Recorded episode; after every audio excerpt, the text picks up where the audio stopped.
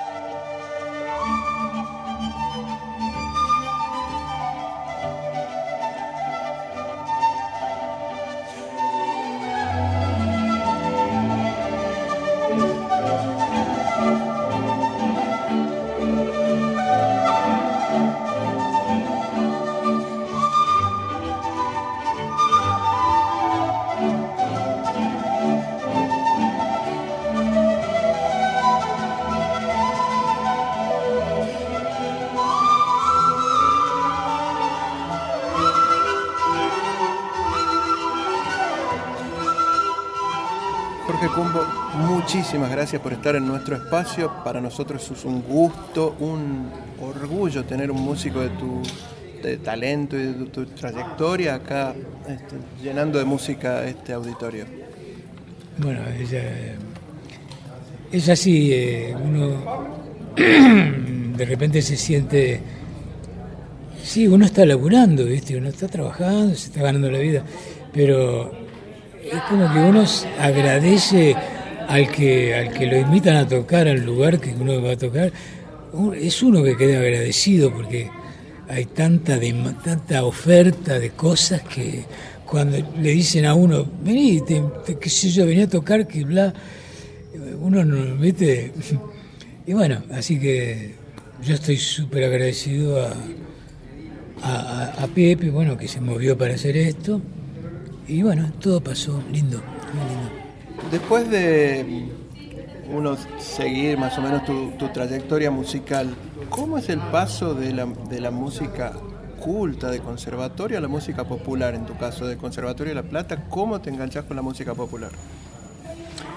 Ah, no, pero a ver, bueno, yo tuve, eh, más bien, abreviando, ¿no? Yo tuve un largo periodo desde los, yo sé, ponele 8 años hasta los 15, que cantaba en coros. Bien. A los 15 empezó a envolverme el folclore argentino con los grupos, los primeros grupos que llegaban a La Plata, Buenos Aires, que eran salteños.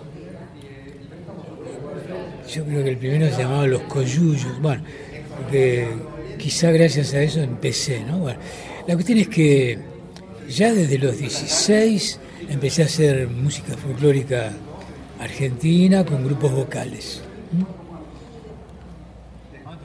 Y llegado un momento me di cuenta que los grandes clásicos, eh, los grandes clásicos universales, ha, hacían sus cosas basados en el folclore de sus países. Entonces yo dije, pucha, pucha, yo quiero hacer eso, quiero estudiar para que lo que yo aprenda lo ponga en el folclore argentino. Y bueno, por esa razón eh, empecé a estudiar dirección de orquesta y, coros en Bellas Artes de La Plata. Bueno, y ahí se pasaban tantas cosas que había un profesor que con el cual teníamos mucha onda, entonces ese, ese profesor eh, era adepto a la música contemporánea, entonces me invitó a participar de un grupo de donde eran todos capos, profesores, yo era el, el menos indicado, pero bueno, la cuestión es que entré, que yo, y él me consiguió una beca para estudiar en París, de música contemporánea. Fue ahí, por esa beca que fui a estudiar a París, que me empecé a enredar con la música indoamericana y con el instrumental indoamericano, o sea, la, las cañas y, la, y las charangos. Y bueno. y bueno, y fue así la historia. Pero yo nunca estuve inmerso en la música de la que se llama música culta. ¿eh? Yo, yo vengo de, de fuentes más bien populares. ¿En tu casa se escuchaba música? Justamente, en mi casa se escuchaba. Yo, yo mira, un día, hace, suponete, no sé, hace unos 10 años, yo estaba viviendo en Barcelona y me llega, bueno, poco la gente no sé si sabe, pero un sampler, o sea, la música eh, de la informática, qué sé yo, yo tenía una, un sampler, un sonido de un bandoneón. Y sonaba tan hermoso el bandoneón que me puse a tocar tango, o sea, a tango. Y ahí me di cuenta que conocía tanto tango que ni yo sabía. Y conocía letras y conocía melodías. Entonces este, me empecé a, empecé a darme cuenta que en mi casa, cuando yo era chico, se escuchaba tango. Se escuchaba, bueno, yo mismo, me acuerdo cuando era pibe, ponía la oreja en la radio de esas de antes con el parlante, con el género, ¿viste? Y ponía la, oreja para escuchar los chalcha, que me fascinaba los graves del bombo. Y yo me, bueno, fascinado. Eh, y bueno, y, mi hermana, yo tengo una hermana que cantaba boleros con el piano y cantaba bárbaro, cantaba genial. Y yo sentado al lado de ella escuchando boleros. O sea que por eso digo que tengo una formación bastante amplia.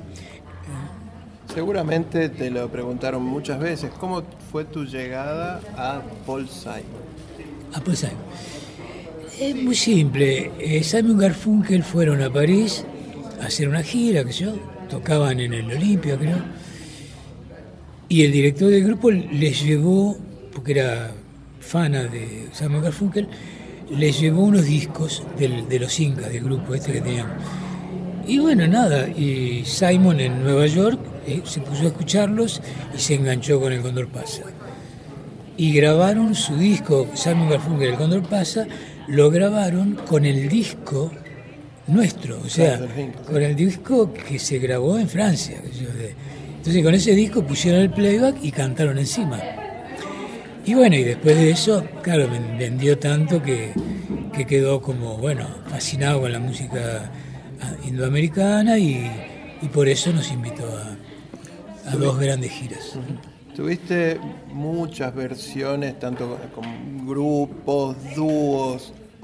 ¿Cuál es una, una cuenta pendiente con la música? ¿Con quién te hubiese gustado tocar?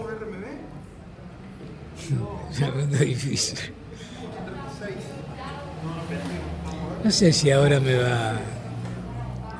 No, no, no, te lo voy a decir porque no, no me salen.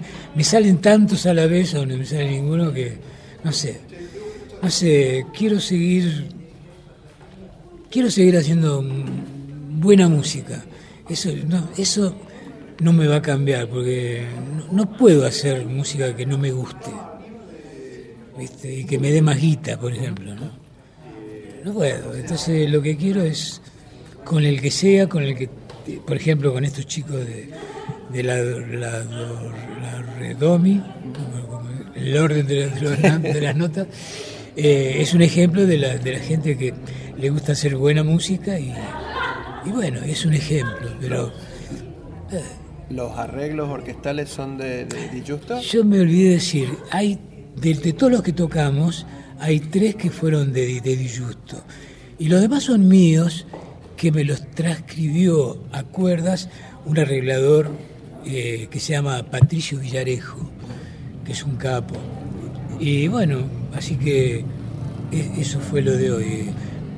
Di Justo con tres de los temas y los demás. Una pregunta que le hacemos a, a todos los entrevistados. Una canción que te hubiese gustado componer. ¿Cómo me hubiese gustado ser el autor de este tema? De ese, de, ese tema. Ah.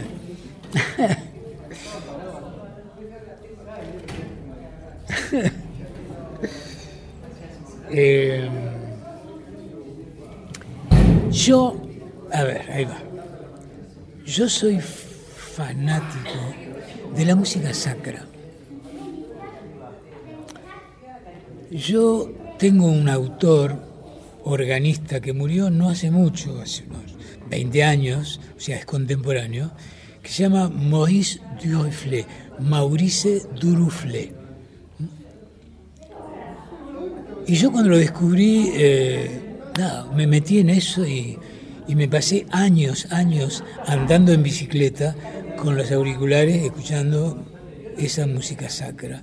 Y aún hoy, cuando de repente estoy cansado y quiero descansar un poco, pongo Morir, Morir y la música sacra. Eh, bueno, pero claro, todo, todo, tiene una historia, porque mi viejo, mi viejo es, fue hijo de un rabino en Polonia. Y él, cuando yo era pequeñito, él se afeitaba y, e improvisaba vocalmente canciones sacras judías. Ah, y yo estaba fascinado eh, eh, mirándolo afeitarse, ¿no? que es todo un acto ¿no? mágico, pero también como cantaba y, se miraba al espejo y se afeitaba y, improvisaba canciones que después me fui enterando que eran de origen religioso judío. Entonces, eh, yo quiero tener una, bueno, un costado religioso que creo volcarlo en la música andina, ¿viste? Porque, bueno, Dios existe en todo el mundo. eh, espérate, ¿qué otra pregunta? ¿Qué diferencia hay entre el público europeo y el público argentino?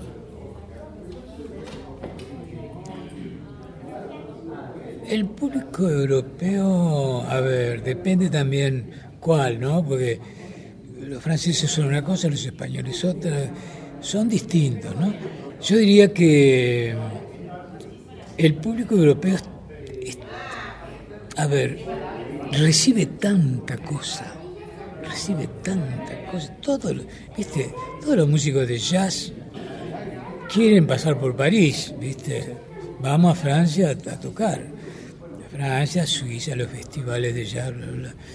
Entonces, el público europeo es, es como más exigente, no es espontáneo como es el público argentino. El público argentino es espontáneo. Te pueden este, gritar un gol de boca con la misma energía que aplaudieron a Pavarotti cuando cantó en la 9 de julio. ¿no? Entonces, eh, lo que puedo decirte que es interesante creo yo, es que el público argentino, yo lo encontré similar al público turco. Eso, es sorprendente.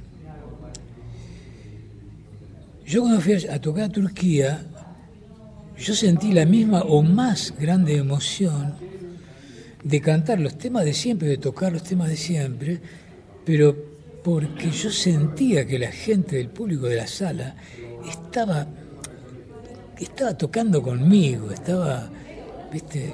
Entonces, después descubrí, es muy larga la historia, pero después descubrí que los turcos, en realidad, tienen mucho que ver con, nosotros, con el folclore nuestro, y no por nada en Argentina el turco Cafrune, el turco Falú, el turco, ¿eh?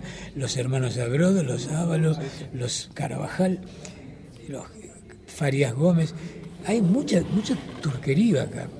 Eh, entonces el feeling de ellos, de los turcos, es muy similar al nuestro. Entonces, por eso digo que de los públicos, bueno, el europeo es exigente, el americano es muy local, muy localista. A nosotros nos recibieron muy bien, cuando tocamos ahí tocamos como en, en 30 universidades, y nos recibieron muy bien. Eh, pero ya te digo, eh, del que tengo el mejor recuerdo profundo y emotivo es del, turco. ¿Podemos cerrar la nota escuchando Why Not, la versión en vivo con la remidola? ¿Y si la tenés vos? Sí, sí, claro. escuchamos. Dale. Gracias, Jorge.